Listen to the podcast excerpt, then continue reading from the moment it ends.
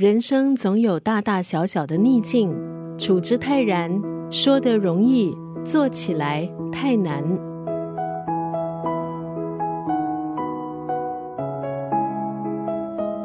今天在九六三作家语录分享的文字，出自陈文茜在脸书上发表的文字。人生要把坏球变好球，遇到逆境的时候，抱怨在所难免，情绪起伏也是人之常情。可是，在这篇文章中，陈文茜提醒我们，不要沉浸在抱怨之中。一件事情总有多个面相，就像镜子里的影像。侧看、横看、低望，不一样的视角，不一样的景致。事件也是如此，同一个场合发生同样的事，有人感动落泪，有人得到启发，可是却有人觉得受到伤害。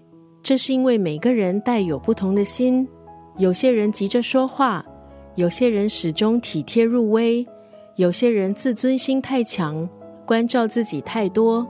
所以，同一个桌上，有人欢喜，有人痛苦。人生中，如果遇到背叛你、欺骗你的人，大家都会说这是一个坏球。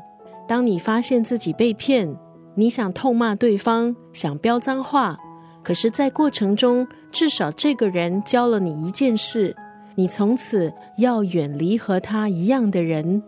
所以说，接到一个坏球，长远来看。它至少是一个成长的机会，提醒着我们不要犯相同的错。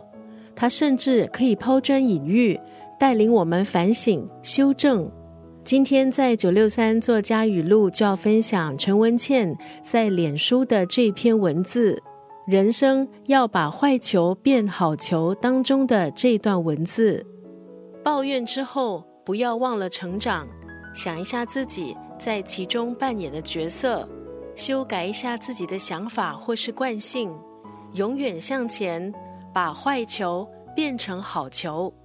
在兔年，希望我们接到坏球的时候，可以把球反转一下，看到不同的旋转、不同的速度、不同的滚动，提醒自己，接到坏球也是一个反省、成长、学习的机会。